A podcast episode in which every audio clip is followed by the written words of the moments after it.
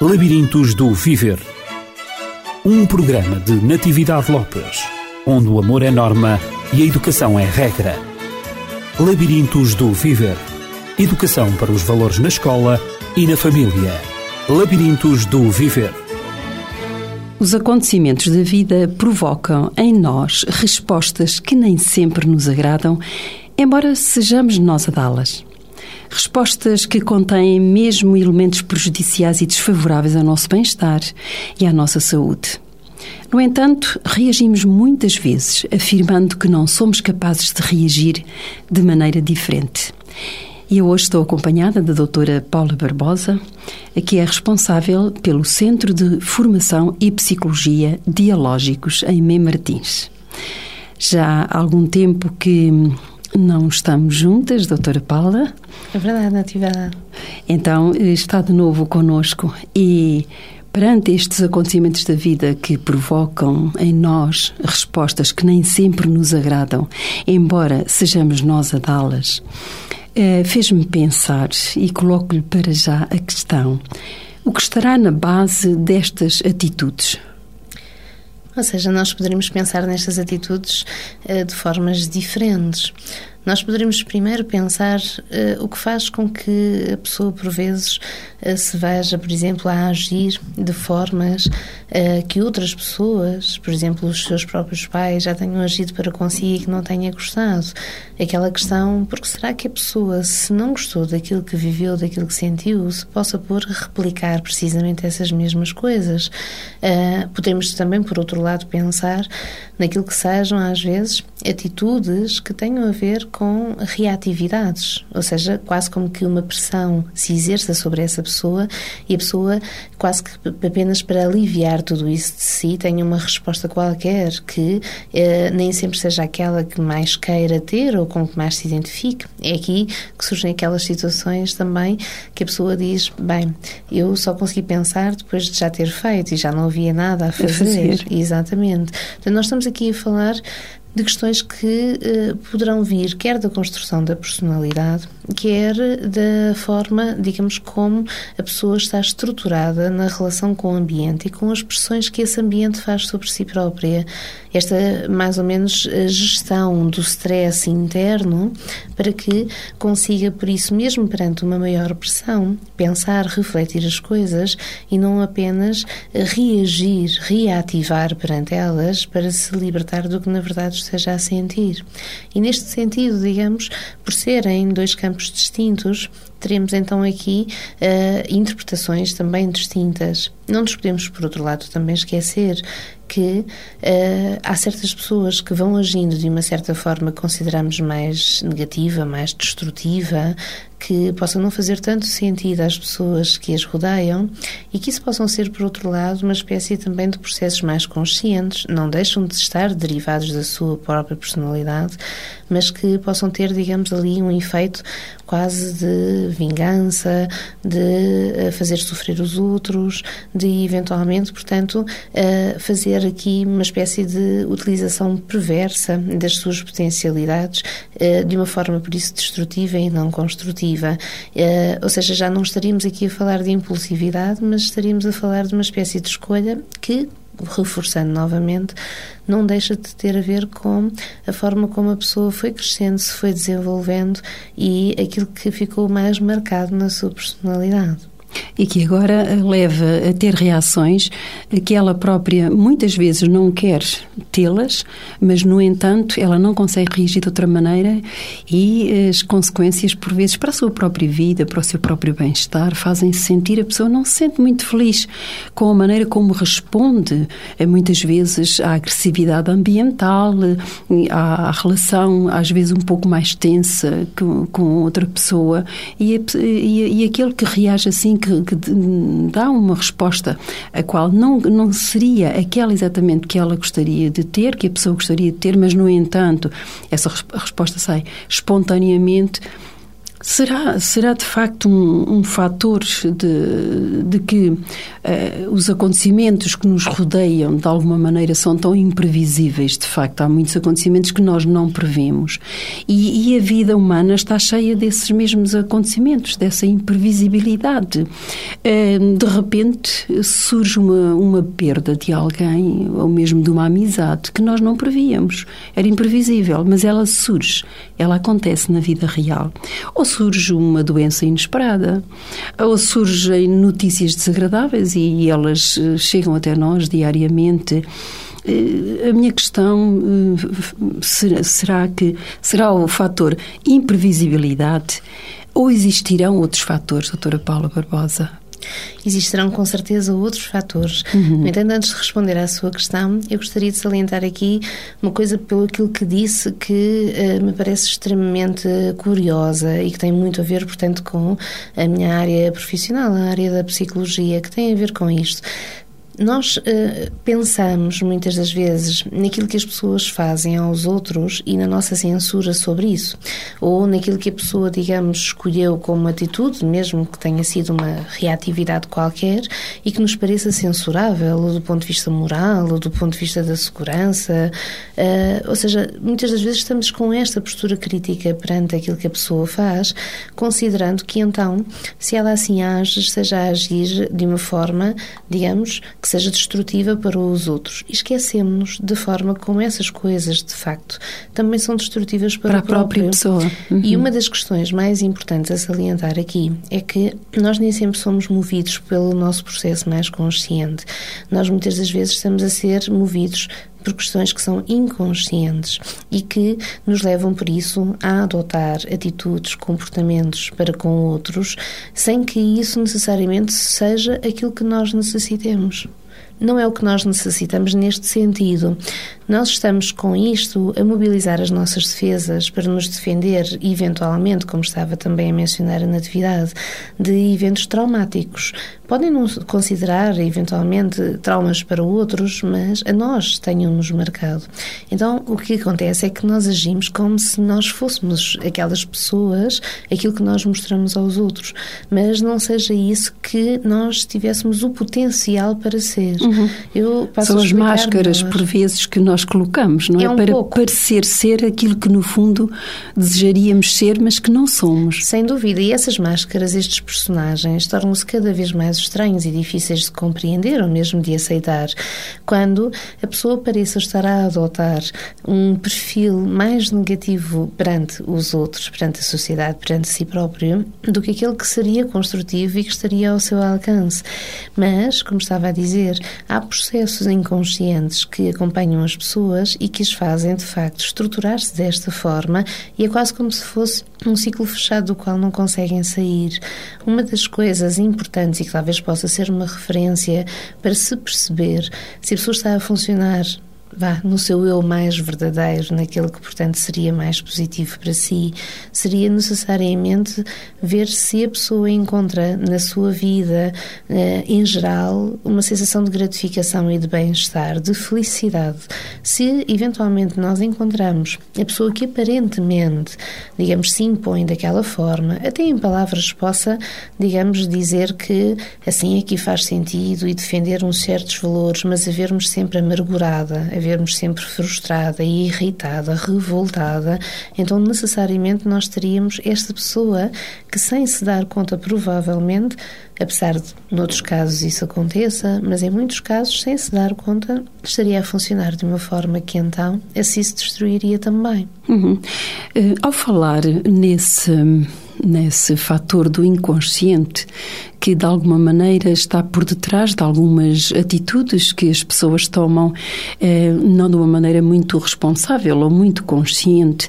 Eh, poderemos, eh, pensando assim, desculpabilizar eh, as pessoas que cometem determinados erros que tanto magoam os outros e que as prejudicam a elas próprias? Aqui entra a tal questão, não é, de nós estamos a ter estas reações apenas por, pelo fator, como me perguntava, da imprevisibilidade, ou seja, nós estamos apenas eh, quase como que a reagir, tipo faísca a uma coisa que nos vem atacar, ou que faz pressão sobre uhum. nós. E então aqui, digamos, há uma tendência para encararmos, ok, então não temos culpa. Eh, eu não gosto pessoalmente desta questão da desresponsabilização das coisas, porque se sem dúvida há processos inconscientes que nos possam levar a ser mais sádicos, mais perversos, mais destrutivos, mais egoístas, egocêntricos, enfim, uma infinidade de características que possam fazer sofrer os outros, a pessoa está com certeza a viver também em sofrimento na medida em que não se vê capaz de encontrar a sua própria felicidade. E se está com isto a funcionar de uma forma automática e não consegue mudar sem dúvida, e diz eu sou assim, portanto eu não sei ser diferente, eu não sei como isso se faz, para mim parece-me importante então responsabilizar-se pelo pedido de ajuda necessária para fazer essas mudanças, porque elas de facto com os técnicos adequados são possíveis de alcançar. Então, hum, é, é possível trazer a pessoa hum, que assim pense que não tem a culpa, eu nasci assim, Ehm, trazê-la, eh, digamos, à consciência de que ela é responsável. Todos nós somos responsáveis por aquilo que dizemos, aquilo que fazemos, aquilo que pensamos sobre os outros. Eh, de alguma maneira, nós temos essa autonomia, não só no nosso cérebro, como também de fazermos escolhas, não é? Em relação a nós próprios, àquilo que pensamos sobre nós, àquilo que pensamos sobre os outros. Um, mas continua a haver muitas pessoas que pensam que nasceram assim e porque nasceram assim não há nada a fazer. Tu tens é que, tu que estás lá do outro lado, um, tens é que uh, aceitar-me como eu sou. Há, por outro lado, outras pessoas que pensam ter nascido sob a influência de um determinado signo e que acreditam no horóscopo e todas essas uh, situações e que pensam que por terem nascido sob aquela influência de um determinado signo uh, e então, naquela data, e então é o signo que está a influenciá-las e a fazer com que um, sejam assim, a influência. Um, e, portanto, há várias maneiras que outros atribuem mesmo a entidades superiores, um, a entidades transcendentes, um, atribuem de facto a maneira de ser assim é porque não, não depende delas, não se podem responsabilizar, mas porque há qualquer outra coisa por detrás das suas atitudes. Será que esta maneira de pensar uh, levará as pessoas a, a viverem com aquele equilíbrio que a doutora Paula acabou de referir, aquela felicidade que no fundo é um estado da alma, em que a pessoa se sente bem consigo própria, sente-se bem inserida uh, na, nas comunicações que tem com os outros. Um, será, será de facto essas influências serão também predominantes ou altamente predominantes ou a pessoa de facto consegue ser responsável?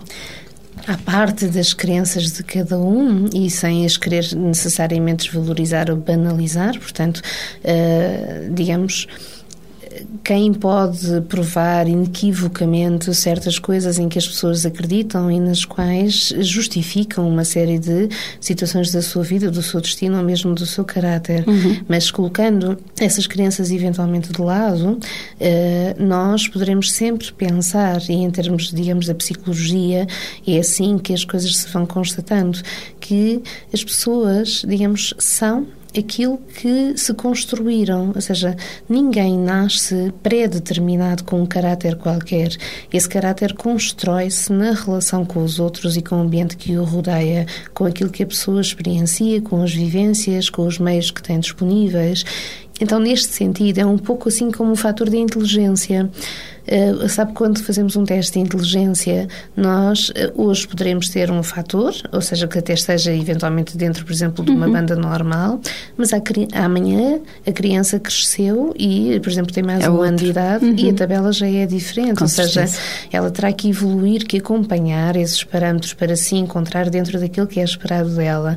Mas todos temos potencialidade para ser inteligentes. Ninguém, e o mesmo acontece com o caráter. Sem dúvida é que eu queria chegar, ninguém nasce inteligente inteligente e outros não inteligentes. As pessoas não nascem, digamos, com um bom caráter ou um mau caráter uh, e por vezes estes uh, signos, uh, estes estigmas quase que são colocados às pessoas ainda em bebés. ele sempre foi torcido, já de bebê não fazia as coisas, já de bebê não respeitava, já de bebê não queria. Então não há nada a fazer. Então não há nada a fazer. Então neste sentido nós temos que compreender que a criança, apesar de nós hoje vermos as coisas de uma forma diferente, portanto o bebê não é aquela tábua rasa que não existe, que não pensa, que não sente, claro que o faz, mas de uma forma mais arcaica. Portanto, falo e temos que respeitar essas dimensões nele, mas temos também que considerar que, em termos da sua maturação cerebral, não tem capacidade para ter estas características que as pessoas nele colocam. Então, temos que começar a compreender que estas coisas são não mais que projeções que nós colocamos nas pessoas, que é uma espécie, digamos, já de destino, de pré-determinação que traçamos para elas. E assim, a pessoa cresce e a sociedade cresce, digamos, com este culto de que nada existe a fazer. Em todos existe essa potencialidade de ser um ser melhor. Em todas as pessoas há a possibilidade de se apropriarem do poder da diferença. E, portanto, seja através, digamos, uh, dos técnicos aconselhados, seja eventualmente através de experiências de vida, seja através de um processo que queiram de facto fazer, é sempre possível ser-se uma pessoa melhor. Eu estou convencida que, que, exatamente aquilo que a doutora Paula disse, que é sempre possível, é sempre possível uh, a pessoa fazer cada vez melhor e, e, e de facto ser responsável, uh, cada vez mais responsável por aquilo que decide, pelas decisões que toma, pelas atitudes também que evidencia perante os outros e pelas respostas que dá em situações mais ou menos de, de maior ou, ou menor pressão. Uh, isso também penso que se vai aprendendo com o tempo. As nossas reações, que por vezes uh, têm resultados tão desagradáveis, quando as tomamos, nós podemos modificar para a próxima vez, tomando consciência de que não agimos assim tão bem. E então isso é possível. Uma progressão uh, para melhor, uh, tendo, tomando alguma consciência e não delegando no inconsciente ou no destino, ou eu fiz porque é o meu temperamento, porque nasci assim, etc. Mas, pelo contrário, assumindo cada vez mais de que eu sou capaz de fazer melhor, eu sou capaz de reagir de maneira diferente para, na, na próxima vez. E isto, portanto, não só nos consciencializa, como também nos valoriza como seres que trabalhamos para, para o nosso melhor, para a nossa felicidade e o nosso bem-estar. Absolutamente. Nós estamos a agir dessa forma, seria estar a reconhecermos a nós como seres, como entidades também, uhum, uhum. Uh, com identidades únicas, com necessidades próprias, com características pessoais. E o que acontece com o fator da desresponsabilização e que é o signo, que é a entidade, ou que foi o ambiente, ou que foram os nossos pais, ou que foi alguém que nos fez assim e já não exista nada que nós possamos fazer em contrário, acabamos também por então estar a delegar nas mãos dos outros aquilo que na verdade nós somos enquanto pessoas, demitimos-nos da nossa possibilidade de escolher quem queremos ser, como se esse direito não nos fosse assistido. E isto traz necessariamente um vazio imenso na, uhum. na, na, questão existencial vá, dos seres humanos e uh, estará provavelmente na base daqueles exemplos que estávamos a dar das pessoas que se vêm a agir de acordo com personagens, porque se estruturaram pelos outros, pelo que está fora, sem se conhecerem a si próprios e sem saberem verdadeiramente aquilo que seria bom para si. E quando a pessoa encontra esta dimensão, consegue necessariamente depois ser boa para os outros também. Uhum. É extraordinário e é possível então, e é possível não nos resignarmos mas eh, fazermos de vida eh, uma luta, mas uma luta, eh, uma luta que vale a pena lutar contra, por vezes, mas as tendências que nós temos interiores que não são tão boas e não nos deixarmos esmagar por influências, sejam elas quais forem, mas sermos pessoas, reagirmos enquanto pessoas, enquanto seres pensantes determinantes e também responsáveis. Um, e surge-me aqui, um, em tudo aquilo que acabamos de dizer, o fator da educação, o fator educativo. Terá alguma influência esse, esse o fator da educação na, na vida do ser humano para fazer dele, desse ser humano, uma pessoa mais responsável, uma pessoa que sabe construir o seu próprio, o seu próprio ser, juntamente com as influências paternas, com certeza, mas haverá aqui alguns, alguns fatores determinantes para que uh, os nossos filhos sejam pessoas diferentes daquilo que uh, que seria ou daquilo que seriam se não houvesse qualquer qualquer orientação na, na educação. Sem dúvida, se nós estamos eh, a falar, digamos, que estas questões se estruturam no desenvolvimento da personalidade, portanto, estas questões do caráter, então todas as influências que estejam em torno dessa pessoa vão ser sempre fundamentais, vão uhum. ser sempre, digamos, orientadoras desse futuro. E dentro dessas influências serão com certeza os cuidados parentais como dos principais uh, parâmetros a considerar. O que é que nós temos que considerar então que poderia ser importante sim, neste sim, é desenvolvimento? Importante. Uhum. Parece-me que das coisas mais importantes seria uh, começar os pais por uh, uh, ganharem consciência de que a criança de facto é um ser diferente deles. Ou seja, é um ser que se vai estruturar com eles, que se vai provavelmente identificar com eles, mas que é um ser diferente deles. Eu estou a dizer isto neste sentido, portanto, é um ser com uma identidade própria. Ele irá ter partes convergentes com as pessoas que estão à sua volta, mas ele não poderá ser uma cópia dessas pessoas, ou ele não poderá ser, digamos, aquilo que essas pessoas pensaram que ele fosse, assim como naqueles exemplos que estávamos a dar há pouco. Nós, às vezes, vemos isto quer pela positiva, quer pela negativa. Nós podemos tentar ter, por exemplo, pais que, à partida, olham para o filho e pensam que ele terá que ser um ideal, e aí a pressão sobre essa criança vai ser sempre de ser, digamos, perfeita e quase fazer coisas ditas impossíveis, portanto, aguentar com tudo, fazer tudo, nunca errar. Uh, e esta pressão, digamos, possa trazer a tal explosividade, a tal agressividade que deriva daquilo que ela aguenta, efetivamente por dentro, e a tal pessoa que ela eventualmente não queira ser, como poderíamos estar a falar ao contrário, de expectativas que são colocadas na criança ou que são projetadas na criança e que fazem da criança um ser quase sem destino, como se dali nada se pudesse esperar, como se nós soubéssemos que ele não vai ser ninguém, como o pai, ou o avô, ou o tio, ou uma referência qualquer da família, eh, digamos, a quem já igualamos a criança.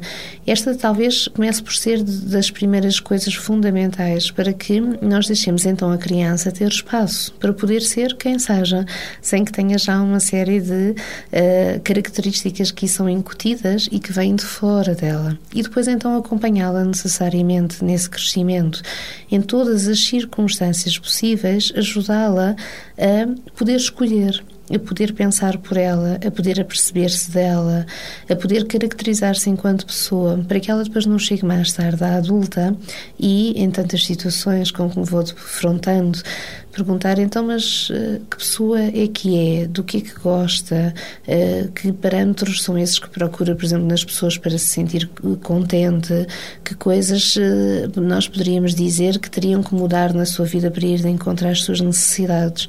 E ser um adulto que a nada disto saiba responder, porque não está habituado a olhar para dentro e a procurar as respostas dentro de si. E, digamos, fundamentalmente, nós teríamos aqui os processos educativos no sentido de orientação. Então, a orientação tem sempre que fazer-se através das ditas regras com afeto, portanto, das regras que não sejam autoritárias, agressivas, destrutivas, mas que deem aqui uma noção qualquer uh, do caminho a perseguir por essas crianças e que se façam também de modelos de firmeza, de, digamos, não, não terem medo, portanto, de uma certa audácia também por parte destes pais, para que depois sejam essas as características que as crianças possam ir de facto buscar e nas quais confiem, nas quais, digamos, se orgulhem para poderem continuar. Uhum. Digamos, conceitos como a firmeza, a responsabilidade, o ter que ser e encarar as coisas, portanto, o aguentar, a questão do respeito que tenha que ser fomentado reciprocamente, ou seja, não só dos pais para a criança, mas também da criança para os uhum. pais, a criança sentir que os pais são pessoas também, para que isso a vá educando neste processo empático de se colocar no lugar dos outros, de imaginar aquilo que os outros sentem também quando ela faz certas coisas.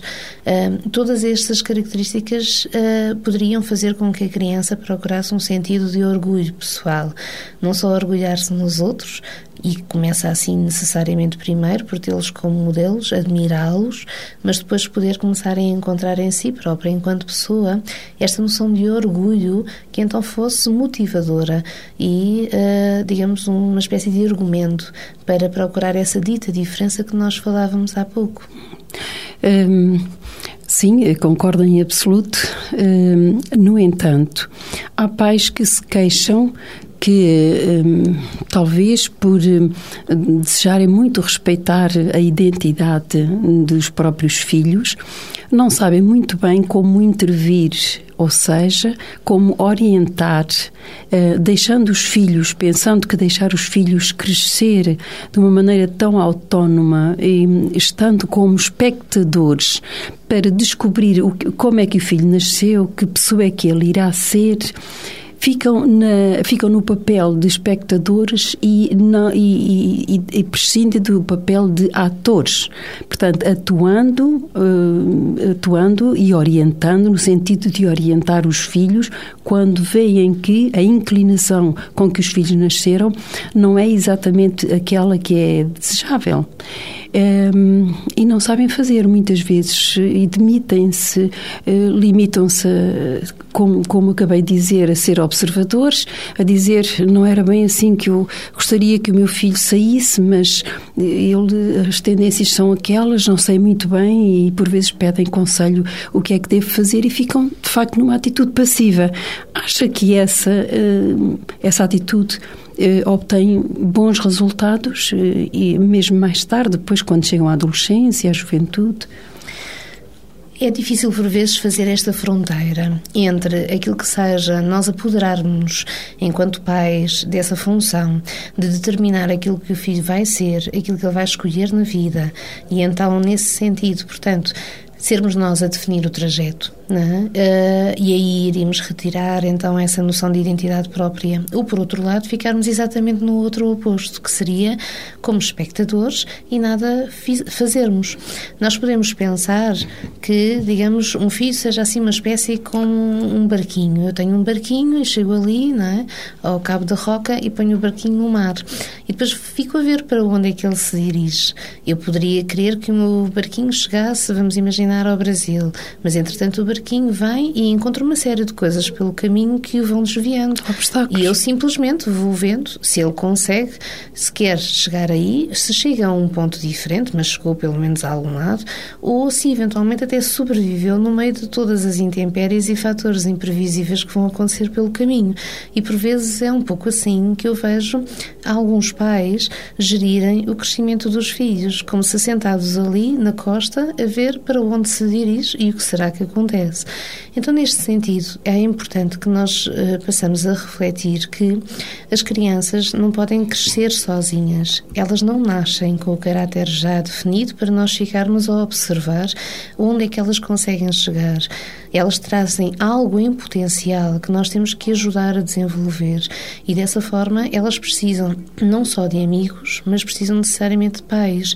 E os pais têm que necessariamente então também saber dizer que não e acima de tudo ajudar a pensar, ajudar a refletir, até que se consiga gradualmente passar para a criança e depois jovem, depois jovem adulto, a capacidade de gerir as coisas, de pensá-las e, portanto, de tomar decisões de resolver problemas da tal forma, portanto, como os pais o faziam inicialmente por ela, quase como que uma espécie de transição, de passar a pasta para que se ganhe essa autonomia e essa dita maturidade, que então aí existiria de facto, mas uma maturidade que fizesse com que a pessoa se conhecesse a si própria enquanto tal e não estivesse apenas estruturada dentro daquilo que outros decidiram. Uhum.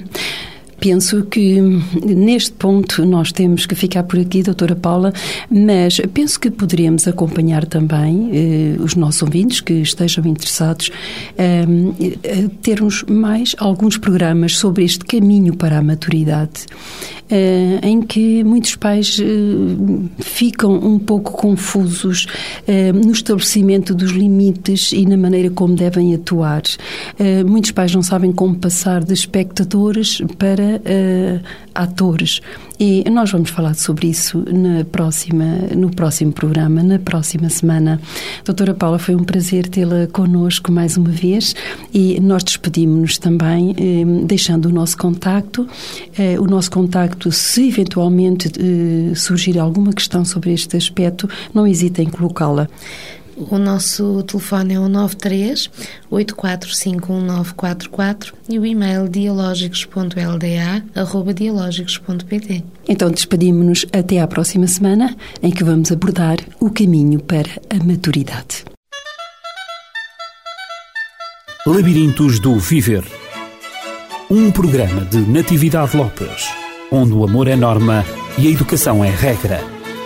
Labirintos do Viver Educação para os valores na escola e na família. Labirintos do Viver.